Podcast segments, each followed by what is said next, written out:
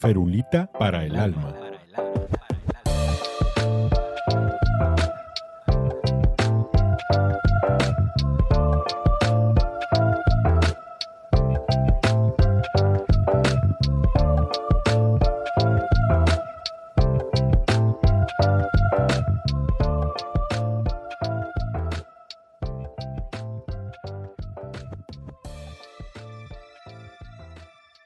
Tal amigos? Les doy la bienvenida a un episodio más de Ferulita para el Alma. El día de hoy nos estamos intoxicando con una cerveza Bodem Halfaker, una Hazy IPA por demás deliciosa. El día que me la regalen les voy a decir dónde la compré para pa- patrocinio. ¿no? Mientras tanto, solo sepan que se las recomendamos. Yo la, yo la olí ahorita, así que voy a estar hablando así trabado. Bueno, antes que nada, si no nos han escuchado antes, esa voz sensual que se parece tanto a la mía es la de mi hermano. Doctor Rubén Cardosa, internista, bienvenido al podcast. Muchísimas gracias. Él. Estoy tratando de encontrar la analogía, pero pistea como Ned Flanders, vilmente. No sé, parece que en la casa del alcoholismo se brinca generaciones. Que hablando precisamente sobre ancestros, el tema del día de hoy es los cuidados paliativos del paciente terminal. Desde el punto de vista de un médico que atienda mucho paciente terminal. Y para eso nadie mejor que Rubén, que como internista pues todos los días son 2 de noviembre, ¿no? Honestamente, miren, Oye, las mentiras eh, y los chistes negros son así, ¿no? Son, son mejores cuando tienen poquito de realidad. un poquito. No, por supuesto que sí, por supuesto que sí, porque en broma en broma y la verdad se asoma. Pero siendo honestos, yo me siento incapaz de discutir este tema porque desde que salí de la residencia a la fecha he firmado seis o siete certificados de defunción. Si me ponen uno, no lo sé llenar. Así de fácil. Creo que me tocó una guardia con más que eso. Exactamente. Y, este, y esta es la cuestión. Creo que muchos ortopedistas pecamos de ubris en el sentido de que las, la tasa de mortalidad en ortopedia es ridículamente baja y cuando fallecen rara vez es durante un procedimiento de ortopedia. Para ponerlo en contexto nada más, la, una liposucción tiene de 10 a 12 veces más riesgo de mortalidad por tromboembolia pulmonar que una prótesis total de cadera, no importa la edad del paciente. Y es que también están menos estandarizados esos. Eh, son, son, sobre todo, lineamientos americanos son extremadamente cuidadosos con todas las recomendaciones de ortopedia, ¿no? ¿Cuántos días ya está definido para una cadera? ¿Cuántos días de anticoagulación para una rodilla? Y lo demás es vanidad. Exactamente, exactamente. Ese, esa es otra, ¿no? Creo que el- eh, en mi casa nos regimos por la regla de las P's. Preparación y planeación previene puras putas pendejadas. Se me iba a trabar la lengua, no quise. Que- es, que, es que ya olí la cerveza, perdón. O bueno, como, dicen, como decimos los carpinteros, mide dos veces, corta una. Sí. ¿sí? Pero en fin, el- quiero hablar de dos situaciones con las que en mi tiempo como funcionario público me encontré con una triste frecuencia. Una es el síndrome del recomendado y otra es el síndrome de la hija gabacha. Crean que los, los nombres los inventé yo, pero no. El síndrome del recomendado lo conocemos todos los médicos y si ustedes van a la Wikipedia y buscan síndrome VIP, ahí va a venir. Platícanos un poquito, Rubén, de tu experiencia con eso. La- los casos en particular no me gustaría no me gustaría hacerlos muy, muy explícitos porque no es luego- necesario, no es necesario. Sí, van a, luego, se, luego se van a identificar si alguno lo escucha, ¿no? Porque son, son muy característicos. Pero estamos hablando de el familiar que habitualmente en Estados Unidos es mujer. Aquí, en mi experiencia, han sido hombres, más ¿verdad? hombres. Sí. Sí, es el, el- el familiar que nunca ha estado a cargo eh, del paciente, hace mucho que no lo ve, eh, está distante, pero en el momento de que el paciente está en una situación crítica, que su vida peligra, o peor aún, en el momento en el que ya no hay más que hacer médicamente, pues sobresale y exige y pide el mejor tratamiento posible y pide que se sigan haciendo procedimientos invasivos y no importa lo que cueste, que eso sería para otra plática, ¿no? El no importa lo que cueste es extremadamente característico y muy triste porque en el momento en que te dicen eso, ya sabes que no van a pagar. Así es.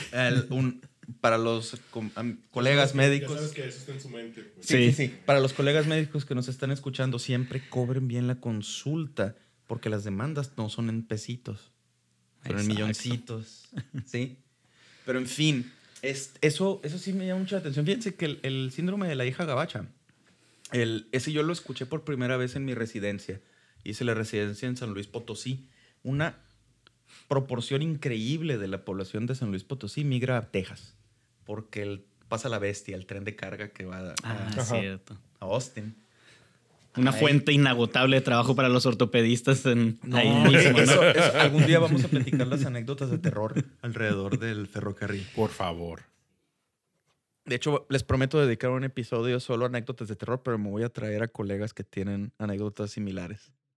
En fin, el, como, como bien menciona Rubén, tenemos a veces pacientes enfermos terminales o pacientes en franco abandono que una vez que se encuentran desahuciados llega alguien a hacer ruido. O peor aún, a mí lo que se me hace peor, peor, el, el familiar a cargo, el cuidador primario, ya tomó la decisión de cesar maniobras terapéuticas y ahora interviene otra persona a la que nunca has visto que exige, grita, insulta, al menos la experiencia que yo, que yo tuve en, en su momento como funcionario público, arma alboroto y entorpece la atención.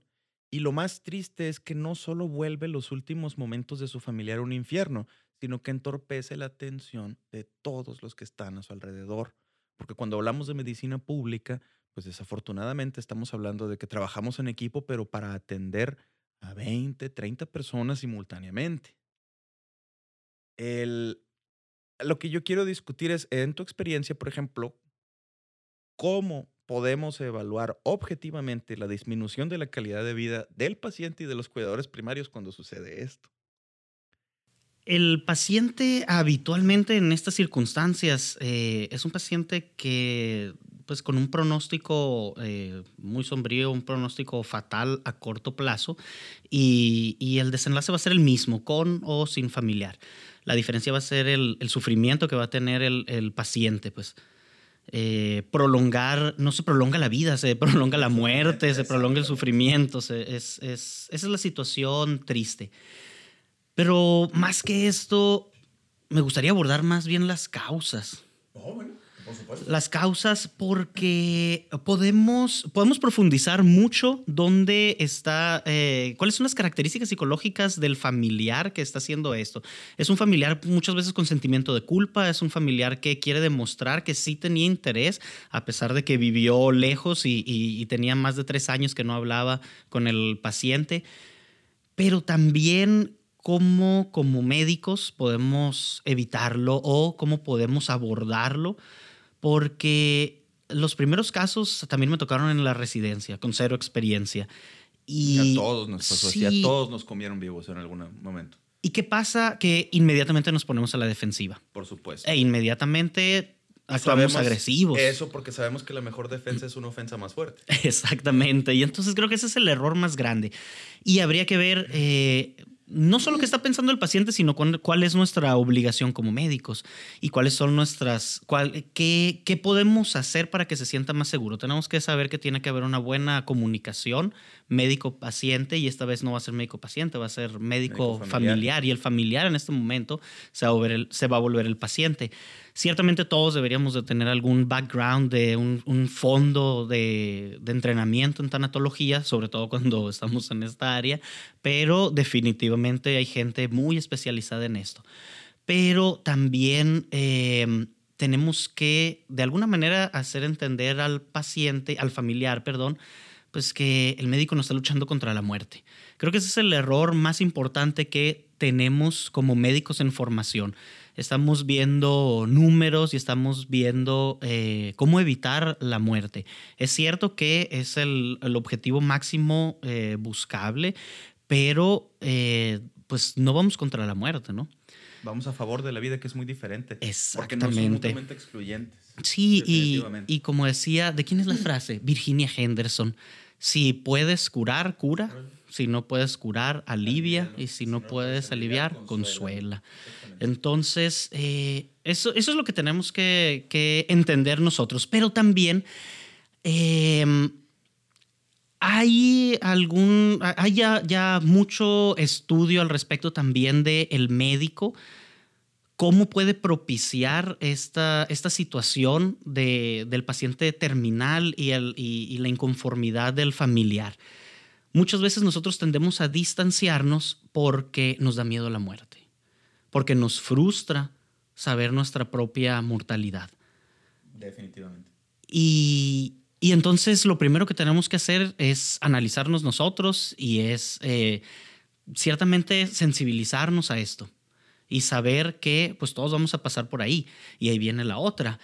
Tenemos que tratar a nuestros pacientes como quisiéramos que fuéramos tratados nosotros si tuviéramos la misma patología.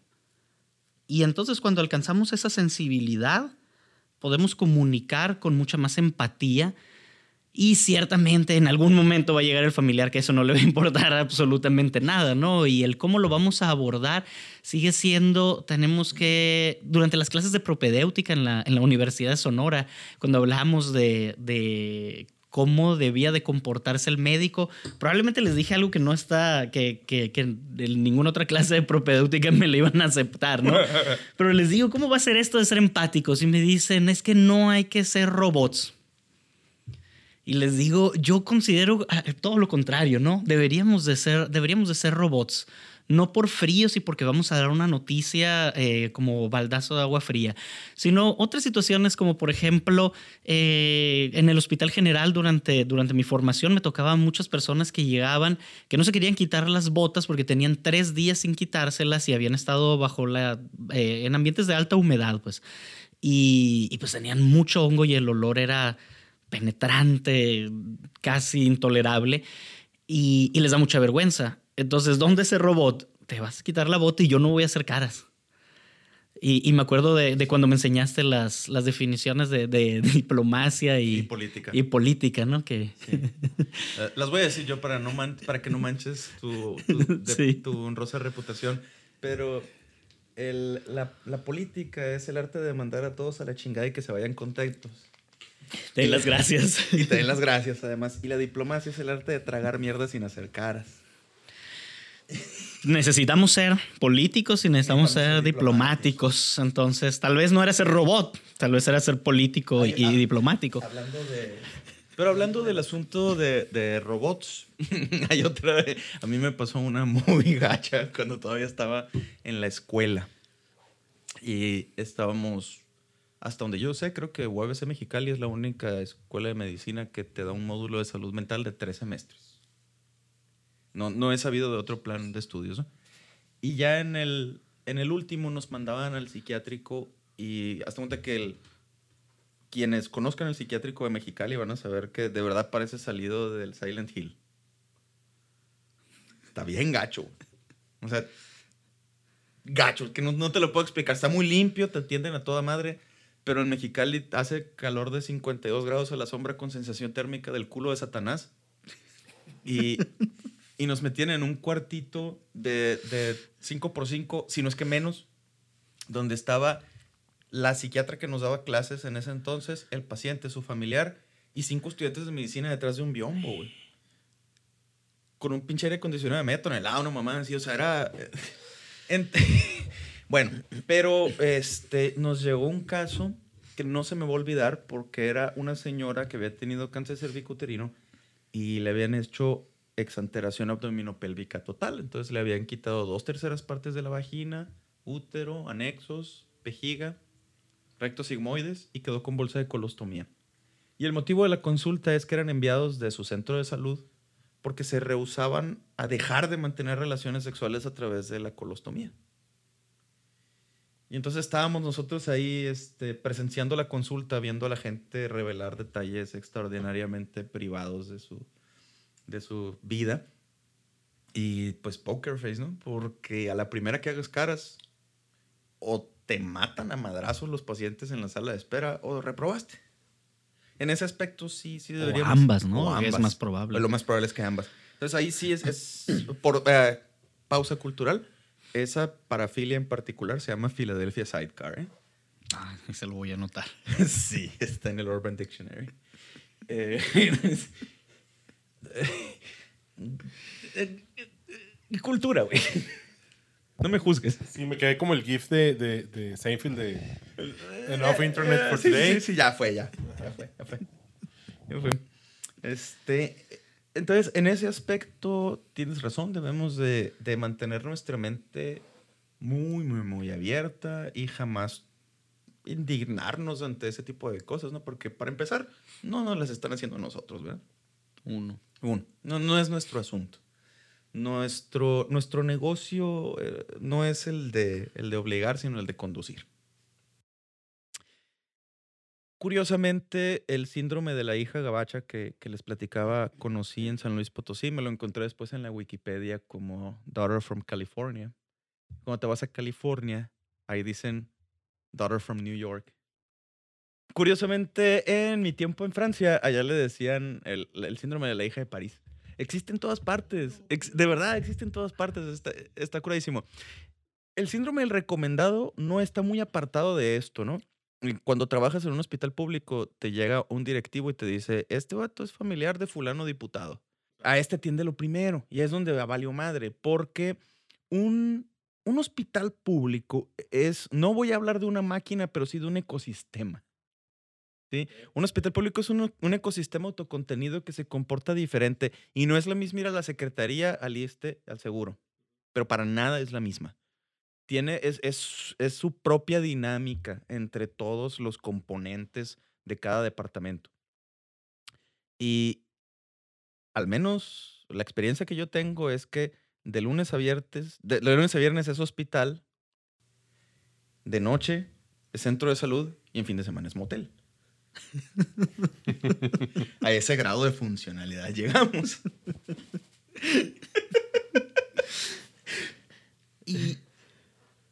aún así, pese a las deficiencias que se puedan tener, las carencias que se puedan tener en insumos y las deficiencias que se pueda tener en recurso humano, se saca la chamba. Y la chamba se saca con un equilibrio muy tenue entre autoridades, fuerzas y capacidades. Y cualquier cosa que entre a causar una disrupción en ese equilibrio entorpece la atención no solo del paciente recomendado, sino los de todos a su alrededor. Si ustedes lo buscan en Google, el primer caso que va a salir es el de Joan Rivers. Si no la conocen, ella era una comediante americana que este, era judía, pero después hizo atea y era, era bastante vulgar. Su esposo se suicidó, hizo una rutina de stand-up alrededor del suicidio del esposo, que es maravillosa. Si la encuentran, se les recomiendo mucho, porque es una actitud bastante positiva en, torno a la mortalidad. Pero parece, ella se infartó y parece que era tanto el peso de su fama que la gente se apendejó al momento de darle atención y simplemente se les murió porque no se podían decidir si le iban a poner tenecteplaza o si le iban a hacer X o Y o si le iban a meter a cateterismo. Se le llevó la chingada. Entonces, eso, y, y viene descrito así tal cual como el ejemplo máximo del VIP syndrome en, en la Wikipedia. Entonces, aquí cuando, cuando nos, nosotros, cuando llegamos a trabajar en un hospital público y nos llegan con que fulanito es, es, es este primo del jardinero de tal diputado, ahí te lo encarga. Ah, porque así me pasaba constantemente en el ISTE. Yo lo primero que pienso es, cabrón, si te tuvieran tanta estima, te tuvieran en la prima.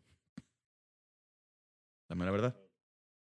Aún así, no quiero demeritar los hospitales públicos porque de verdad no siento más que admiración y respeto por la gente que de verdad logra sacar la chamba a pesar de todas esas restricciones que se imponen sobre el personal de salud. Aquí la crítica no es al personal, es a la institución como, como un instrumento. Es totalmente inadecuado. Cargarle una, una responsabilidad más a un instrumento to- to- totalmente inadecuado no puede jamás resultar bien Y que está funcionando al máximo. y que está funcionando más allá del máximo, ¿sí?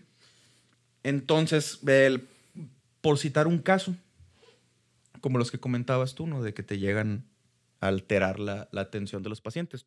uno, uno de los que más recuerdo fue eh, en mi tiempo de coordinador de cirugía del ISTE aquí. Mm, teníamos un paciente octogenario, no recuerdo exactamente la edad, pero tenía una fractura transtrocantérica de cadera. Para todos aquellos que no sean médicos y que no sepan de fracturas, pues es la principal causa de muerte en toda persona de 70 para arriba, ¿no? Independientemente de- del éxito del procedimiento, la sobrevida después de una fractura de cadera a los 70 años rara vez supera los 8 años. En México, 5. Por causas que ustedes quieran, ¿no? Pero si algo te llevó a que te fracturaras es porque tu salud ya está deteriorada. En fin, el señor ya tenía cinco días hospitalizado y se me aparecieron dos sujetos de como dos metros y fracción. Y cada uno como de 130 kilos. O sea, eran los guardias gamorreanos de Java, güey. Se me aparecieron en la oficina a gritos y prácticamente amenazándome de muerte que se tenía que operar el viejito. Y en ese tiempo, pues, en, mi tiempo de, en la coordinación, yo tenía 28 años, 29. Estaba bastante verde, bastante pendejo. Entonces dije, pues ni pedo, para quitarme el fuego de encima lo voy a operar yo. Agarro la radiografía, efectivamente, una fractura de Advance 4, ameritaba una placa de HS, lo abro y ya está pegada. Entonces, ¿de dónde venía todo el reclamo? De que el viejito estaba abandonado, se les había caído hace como un mes y medio. Y cuando llegaron al hospital dijeron se acaba de caer. Cuando llegaron al hospital dijeron se acaba de caer y yo me fui con la finta. Yo agarré la radiografía y se veía todavía la fractura, pero entro y ya está pegada, cabrón. Entonces, ¿qué hubiera pasado si el viejito se me hubiera infartado a mí en quirófano? ¿De quién fue la culpa? Mía, güey. Porque el último que tocó la bola metió el gol. Desde el punto de vista legal es mía. Entonces, cuando, cuando llega el hijo del gabacho, cuando llega el hijo ausente, cuando llega el que exige, entorpece la atención a tal grado que no solo pone en riesgo la vida de su familiar, si es que no estaba en un diagnóstico terminal, sino que también pone en riesgo la vida de todos los que están alrededor de él porque se descuida la atención de otros padecimientos por un fenómeno mediático. Y es el, ese es el arma de dos filos de las redes sociales. Y es por eso que nosotros debemos ser tan categóricos y por eso nos obligamos precisamente a actuar como robots. En cualquier momento nos pueden grabar y la grabación puede salir de contexto. Como, no sé si recuerdan el episodio de Los Simpson cuando graban a Homero con la gomita de la Venus. Y luego sale la entrevista y el reloj así marca como 10 horas diferentes. Entonces, es la misma, es la misma aquí. Una frase que yo diga como le aplicaban al Bronco cuando estaba hablando de los embarazos fuera de matrimonio, los embarazos en menores de edad. Solo tomaron la frase de las gorditas, nadie las quiere. Y esa fue con la que lo atacaron y lo atacaron, pero nadie se tomó la molestia de escuchar los 10 minutos de ese discurso, en donde él lo pone como ejemplo. Digo, no estoy defendiendo particularmente al Bronco, pero, pero es un caso bastante reciente de cómo se saca de contexto una frase, ¿no? La grabación en contra de nuestra voluntad será tema de un próximo podcast, no se lo pierdan. Pero, ¿cómo, cómo se sale todo, todo, todo se sale de carril con algo tan sencillo como llegar a gritar? Mientras seamos capaces de mantener la civilidad en el, en el ámbito profesional, creo que a todos nos va a ir mejor. Nadie gana nada gritando. Y desafortunadamente, tanto en el medio público como en el medio privado, por lo general estamos sujetos a la corte de la opinión pública y el que gana es el que hace más escándalo. Definitivamente. Tan sencillo, ¿recuerdan el caso del niño con el retinoblastoma? Hace algunos años en Ciudad Obregón. Ah, ya, sí. Sí, que le iban a meter a nuclear un ojo y le, nu- y le nuclearon el otro. Pero resulta que tenían los dos. Pero eso no se supo. Pero eso no se supo, ¿verdad? ¿Y por qué? Ni modo que el doctor, siendo un oftalmólogo con una carrera de, de- que, que raya en las tres décadas, no pueda ver que el ojo está sano. Obviamente el doctor entró, vio que el ojo tenía evidencia de, de- de malignidad y se lo quitó. No era su pedo si tenían los dos ojos. ¿Verdad? Que Dios iba a hacer, pero. Sí, o sea. Entonces, esa es la cuestión. ¿Cómo se sale de contexto las cosas? Por eso, un consejo para todos. Hablen con su pareja o hablen con su familia. Tengan contingencias en caso de enfermedad, en caso de incapacidad, en caso de defunción. No estoy seguro si sea legal o no notariarlo y dejar esa última voluntad por escrito, pero al menos creo que parte del proceso de maduración, envejecimiento, es, llegar a esa conclusión. díganle a su pareja, llegado el momento, espero X o Y. En lo particular, yo preferiría que no me dieran ningún tipo de maniobras bajo ninguna circunstancia. Pero porque, tomando en cuenta las comorbilidades que sé que poseo, la clase funcional que, a la que puedo esperar si me llevo a infartar, no vale la pena. Fíjate que, qué curioso, eso se lo, lo había pensado porque mm, nosotros tenemos la idea cuando estamos chiquitos, cuando empezamos a tener noción y conciencia de la mortalidad, probablemente el miedo de la muerte de tus abuelitos. Pero en algún momento te cae el 20 de tu propia mortalidad, muy probablemente hasta después de que fallezcan tus papás. Una cosa muy interesante ahora a partir del 2020 me parece que es que antes de la vacuna podía ser cualquiera. Podía ser cualquiera. Y eso de hablar con la pareja es algo que yo recomendaba con, con todos. ¿Saben qué? Les está valiendo gorro, cada quien sigue haciendo sus fiestecitas y todo. Por lo menos consideren la posibilidad de que cada vez que vean a ese ser querido puede ser la última. Y qué fuerte fue, qué fuerte fue ese año que nos, que nos puso en ese contexto, ¿no? En, esa situación de a la torre. No sé si para dentro de dos o tres años mis papás van a estar vivos, pero para muchos fue, oye, yo no sé si el que no tengo nada, no siento nada, no sé si yo en dos años voy a estar vivo. Y sobre todo para el personal de salud, el personal que estuvo entrando a, el a primer las áreas año de COVID. la pandemia, todo el personal de salud era pollito de la expo. En cualquier momento podía amanecer frío. Y eso, eso es lo que no entienden. Honestamente, fíjate, yo no trato pacientes COVID. Estoy expuesto, claro que sí, como todo, como todo médico. Pero saber que tú y mi papá estaban trabajando con pacientes respiratorios, o sea, me subió la dosis de todos los medicamentos. Sí, es, es fuerte y eso pues lo debe haber estado viviendo todo el mundo. Y si no lo vivió todo el mundo, lo debió haber vivido todo el mundo. Creo que eso fue esa falta de conciencia al respecto eh, fue lo que hizo que manejáramos tan mal la pandemia. Que sí, el gobierno tendrá eh, su parte de- del problema, pero, pero no podemos pues alejarnos de, de esa situación, ¿no? No podemos negar nuestra responsabilidad en ello.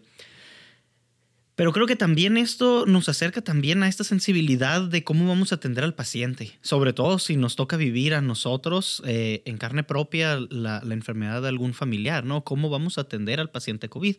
Porque, o al paciente terminal, Terminal en en cualquier en circunstancia. cualquier cir- circunstancia, exactamente, ¿no? ¿Cómo vamos a darle información? Y es este de, de- del paciente terminal y, y cómo vamos a platicar con el familiar, con, con la hija de, de California, ¿no? Em, pero también, ya viendo esto de nuestra parte, como, como bien decías, ¿no? ¿Cómo nos altera el familiar que viene a exigir? Y también estaba pensando, conforme vamos agarrando experiencia, eh, los textos nos dicen una cosa, la literatura nos dice cómo actuar, tenemos nuestros protocolos, pero sabemos que vamos a actuar con lo que sabemos, con lo que podemos y con lo que hay. Muchas veces en institución lo que hay es relativamente poco. Y yo no soy quirúrgico, pero para los quirúrgicos también. ¿Cuál es la mejor técnica quirúrgica para tal procedimiento? La que te salga mejor. Por supuesto. Entonces, ¿qué pasa cuando llega alguien a exigir algo que tú no estás haciendo? Cuando ya tienes un protocolo, te sales de lo que tú haces mejor. Y cuando te sales de lo que haces mejor, haces las cosas mal. O tienes mayor probabilidad de fallo. Así es. Bueno, yo al, al menos, este, des- bueno, desde el punto de vista quirúrgico, ¿no? O sea, el, me pasaba mucho en el medio público de que le decía, bueno, su paciente eh, trae una fractura de cadera, le vamos a poner una placa. Quiero que le pongas prótesis. Con la pena, pero, o sea, si quiere, si quiere que le ponga prótesis, búsquese un médico que le vaya a poner prótesis. Y van a la dirección y la van a hacer de pedo. Y entonces tenemos, en aquel entonces el director era un pediatra que no tenía una más peregrina idea de lo que se trataba la cirugía de ortopedia. Me manda a llamar a la dirección mientras tengo 20 pacientes esperándome en la consulta, furiosos porque me sacaron de la consulta, porque el señor este jamás, jamás en la vida le decía que no a nadie y nos ponía de escudo antibalas a todos. Y entonces cuando le dices, es que no es candidato a prótesis, por el amor de Dios, es para placa, le hablan de derechos humanos y derechos humanos te está atacando a ti porque tú no le estás dando lo que él quiere. Y derechos humanos tampoco son médicos, son trabajadores sociales, son psicólogos y psicólogas que van, o son voluntarios. Y es- eso es bien interesante porque todo esto se trata de, de la cuestión filosófica de, de la medicina, ¿no? Y, y parte de esto es la ética y en parte de la ética, cuando hablamos simplemente principalista, hablamos del derecho de autonomía del paciente. Es que el paciente tiene derecho a tomar tal o cual decisión. Sí, pero si no estudiamos, si no leemos, también vamos a saber que el paciente que no tiene la información adecuada no puede tomar una decisión adecuada. Y esto es sentido común. Es un paciente que se informó en Facebook o que se informó con la comadre o con el vecino que no tiene ni idea de medicina, evidentemente va a tomar la decisión equivocada. Ahora, la decisión equivocada no es la, la- la que difiera de la nuestra. No. No, No, no, la, decisión, la decisión equivocada es la que simplemente se refleja en un detrimento personal y punto. Exacto. Y, puede ser que el paciente tenga una visión diferente, y, pero pues tendría que ar- argumentar. Pero ¿cómo va a argumentar si entre nosotros mismos médicos, yo como internista, jamás sabría qué recomendar en un procedimiento ortopédico? Pues menos un paciente que ni médico es, ¿no? Entonces, Y aquí abrimos un punto que quería tocar hace ratito.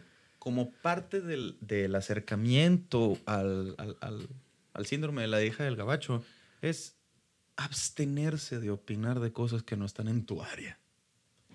Cosa que desafortunadamente muchos colegas no hacen. sí, entre los últimos años nos han enseñado que somos meteorólogos, directores técnicos de equipos de fútbol, somos tenemos, híjole, capacidades increíbles, ¿no? Podemos criticar absolutamente todo.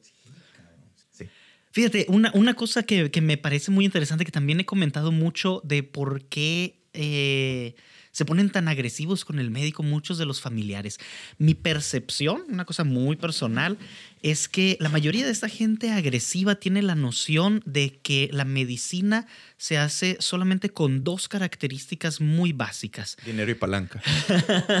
Además, no, ese es el, ese es el previo, ¿no? Ah. Pero ¿cómo debe de ser mi actuar médico? Simplemente tengo que ser una buena persona y tengo que tener sentido común. O, pues, como eh, en otras palabras, si algo le pasa a un paciente que no está dentro del panorama de, de positivo del familiar, solo puede ser dos opciones. El médico es un culero o es un pendejo. Entonces, aquí no influyen factores de que la enfermedad tenga 90% de mortalidad, no influyen factores de que el paciente jamás hizo caso de recomendaciones médicas y tiene una enfermedad degenerativa, o no, no, no, no, no, o, o es un pendejo O o, es o es malo, o es malo, el médico es una mala persona Está mal que desea exactamente. Está malintencionado. Y, y es increíble la cantidad de gente que piensa que, que tenemos cierto grado de desprecio contra el prójimo.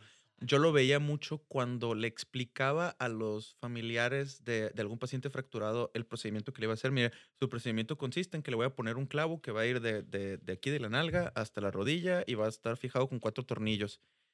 Y al menos me pasaba mucho, mucho en, en- en mis veintitantos y treinta y tantos que me decían, pues sí, como a ti no te lo van a hacer, lo platicas tan fácil. Cuando ven a un médico joven, es muy fácil que le avienten esos reclamos de telenovela. Y, le, y esa, disculpe, le estoy ofreciendo información factual, paso por paso de lo que se le va a hacer para que no haya sorpresas nada más. Porque luego no les dice si se enojan. Les dice si se enojan más. Sí, no hay manera. Entonces, en México se cultivan 120 variedades de chile y ninguna les embona. y sí, es muy común y no solo en ortopedia, ¿no? En todas partes es, Y el- el- es creen, lo mismo. Ay, a- aquí voy a hacer un paréntesis y aventar una rabieta eh, personal. Pero cuando me operaron de la cadera, hasta familiares nuestros me decían, ah, ya sabes lo que se siente. O para que veas lo que se siente. Casi con gusto, ¿no? Con gusto, no, no, no, con gusto, te puedo decir que con gusto. Como si el hecho de yo, se- de yo, de yo ser quirúrgico sea porque tengo una tendencia sádica a querer abrir gente. Es un pichato culero que anda ahí operando gente acá, los que Sí. se dejan acá. Son muchos, son muchos, muchos, muchos amigos, familiares y pacientes a los que he atendido aquí en el consultorio hasta la mejor de mis capacidades. A los que siento que me he comportado de forma empática porque pues entiendo que a una persona que le van a rajar la piel y le van a dejar caer un fierro es porque es algo grave. Y confunden el orgullo que siento por el éxito de mi trabajo con una alegría sádica por el hecho de realizarlo. ¿Me explico? Sí, sí, o sea, cómo puedes estar orgulloso de lo que hiciste, Ajá. si le dolió un chingo, o si sufrió un chingo, o si tardó un mes en recuperación, o si... Exactamente. Contra si no le hubiera hecho nada, se hubiera muerto, si no le hubiera hecho nada, se hubiera amputado, si no le hubiera hecho nada, nunca va a caminar. A mí lo que me encanta de la ortopedia es su, su capacidad resolutiva y su inmediatez, por así decirlo, en resultados, comparado con otras áreas de, de la medicina. Sin con- agraviar, Sin agraviar. sin raspar supuesto, muebles. Sin raspar muebles, pero- Pero pues yo veo mis resultados en 3, 4 semanas. ¿no? Y ya quedó.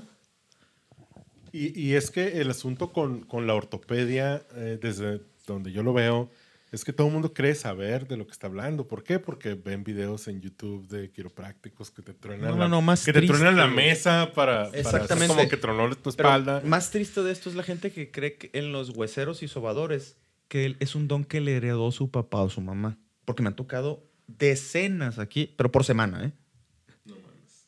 Lo juro. Como si tuviera... Creo recordar que tenemos alguna tía lejana que también, no sé, ve el futuro, lee cartas o, o- o algo así, ¿no? Y también era algo heredado. Sí, porque en casa de herreros a donde palo. ¿no?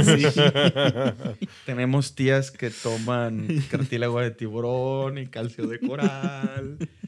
y que ya llegan con nosotros. Que serían las reuniones familiares en esas pláticas, la verdad. Sí. de- de- ergo son muy pocas las reuniones familiares a las que yo asisto, la Bueno, pero, pero fíjense, con esto que les digo, creo que ahorita está pasando mucho más con el asunto del, del COVID, porque tenemos tanta información encima, o sea, nos está cayendo tanta información que la neta cualquiera que eh, se entere en Facebook, en Twitter, en, en Reddit, de, de- que, que esté leyendo todos los días de eso, se siente, eh, y no digo que correctamente, pero se sien- siente que está informado. Entonces, a la hora de enfermarse o de que un familiar se enferma, se siente con, con el derecho y con la, con la autoridad de opinar al respecto. Cuando lo que falta es lo que decías ahorita, la formación, la experiencia eh, y, y- y- y todo esto que viene con el hecho de tratar pacientes. ¿no? Eso es, eso es un tema que de hecho tenía contemplado tratarlo en un podcast en el futuro, ¿no? Sobre eh, los aspectos éticos en cuanto a la desinformación en redes, ¿no? Que quiero traer a un amigo comunicólogo para acá. El- pero mira, yo soy el primero en, en defender la postura de que los médicos no somos infalibles. Definitivamente no. Pero el, en el aspecto de que quiero que la gente se concientice que al igual que ellos, somos seres humanos que necesitan dormir ocho horas y que necesitan comer y que tienen necesidades y tiene familia y tiene metas y tiene un montón de cosas. Entonces, de la misma manera que quieren que nos comportemos como orientación, como orientador vocacional, como...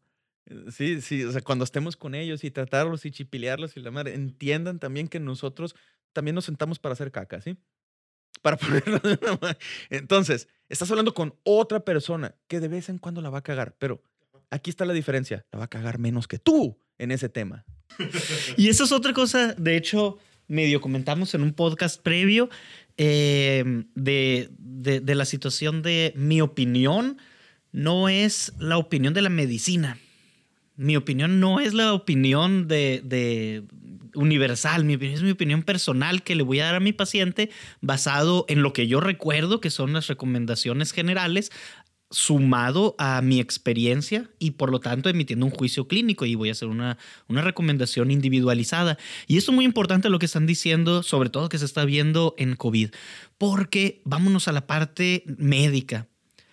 Existe la situación de muchos pacientes que solicitan atención por COVID, no tienen ni idea, no se han puesto a buscar porque les da miedo. Como el típico paciente que no se hace estudios de laboratorio, su No colonoscopía vaya, no vaya a ser que tenga cáncer. que salga algo, ¿no? Y entonces llegan cuando ya están si nadie críticos. me dice no tengo cáncer. Exactamente, entonces buen- es buena lógica. Pero eh, estos pacientes llegan con ciertos médicos, incluso aquí en Hermosillo se ve, y ya tienen una receta hecha, impresa, donde solo se escribe el nombre a mano. Y es una receta de cocina genérica para todos los pacientes. Así es. Y Y, que se cobran mil y feria de pesos sí, y, solo por escribirle el nombre y ponerle un sellito. Y bueno, qué, qué, qué feo caso, ¿no? Bueno, bueno, se le pueden dar muchos calificativos a la, a la situación, pero eh, te queda otra cosa que, que recapacitar.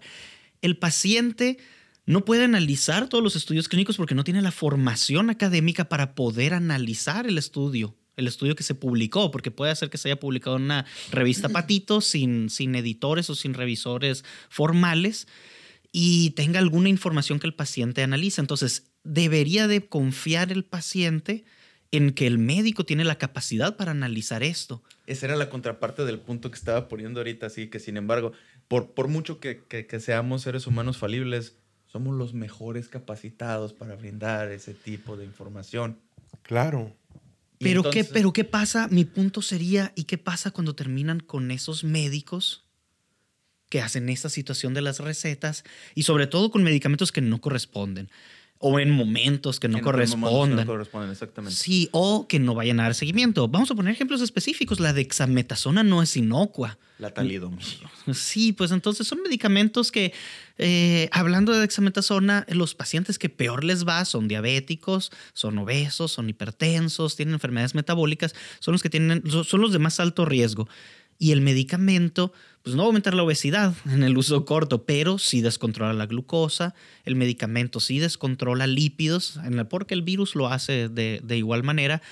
eh, y no le damos seguimiento. Además de que lo predispone, por ejemplo, a sangrados de tubo digestivo. Y entonces le damos un analgésico que genera el mismo efecto adverso, más el glucocorticoide, más el anticoagulante, como receta de cocina.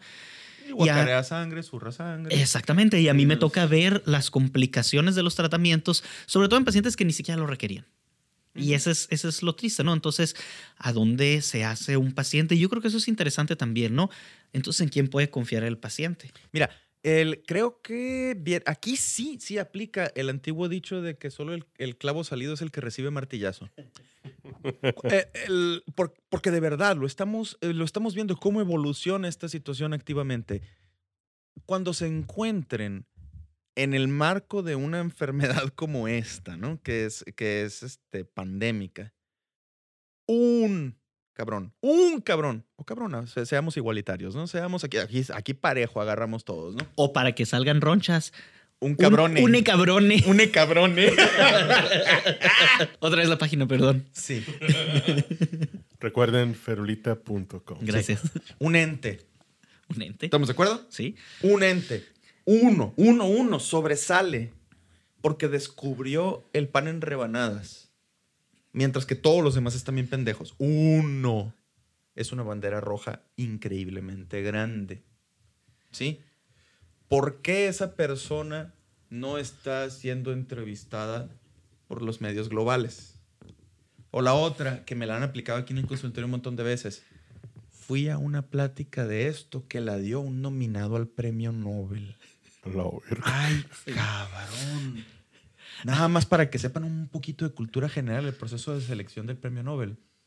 El, hay, es un panel de cinco personas totalmente anónimas, nadie sabe quiénes son, que nominan cinco personas cada una y los nominados son revelados 10 años después de que el premio fue otorgado. Ni siquiera ellos lo saben. Ajá. Así es que, no mames. O, o a mí me dijeron, no, no es tan impactante, ¿no? Pero conoce al doctor fulanito de tal. Es el segundo mejor especialista en X del país. Ahí es donde yo inmediatamente respondo, claro, porque yo soy el primero.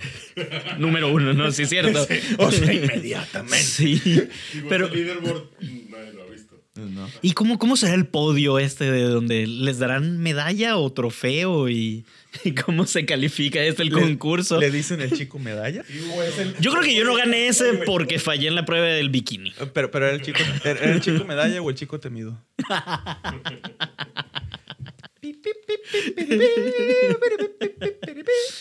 Meñique al aire. Meñique al aire, por Sí, favor. Por favor, un trago, un trago. Un trago. Salud. Salud. Salud. Creo que con este comentario es, es muy apropiado darle fin a este episodio.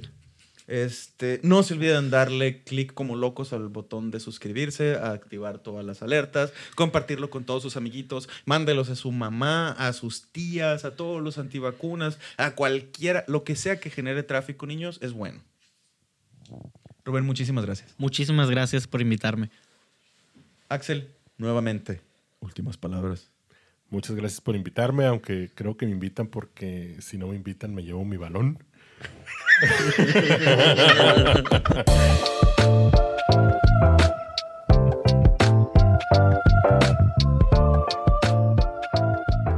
Las opiniones expresadas en este podcast son 100% personales y de ninguna manera representan una comunicación de parte de alguna institución, algún colegio o consenso de profesionales.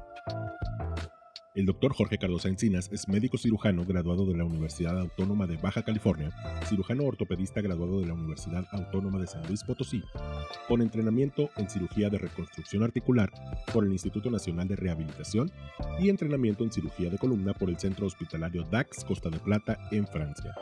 También tiene maestría en administración hospitalaria y experiencia vivencial extensa en el área. Perulita para el Alma es producido y editado por Axel Valdés en Hermosillo, México. Tema musical, cortesía de Quetzal.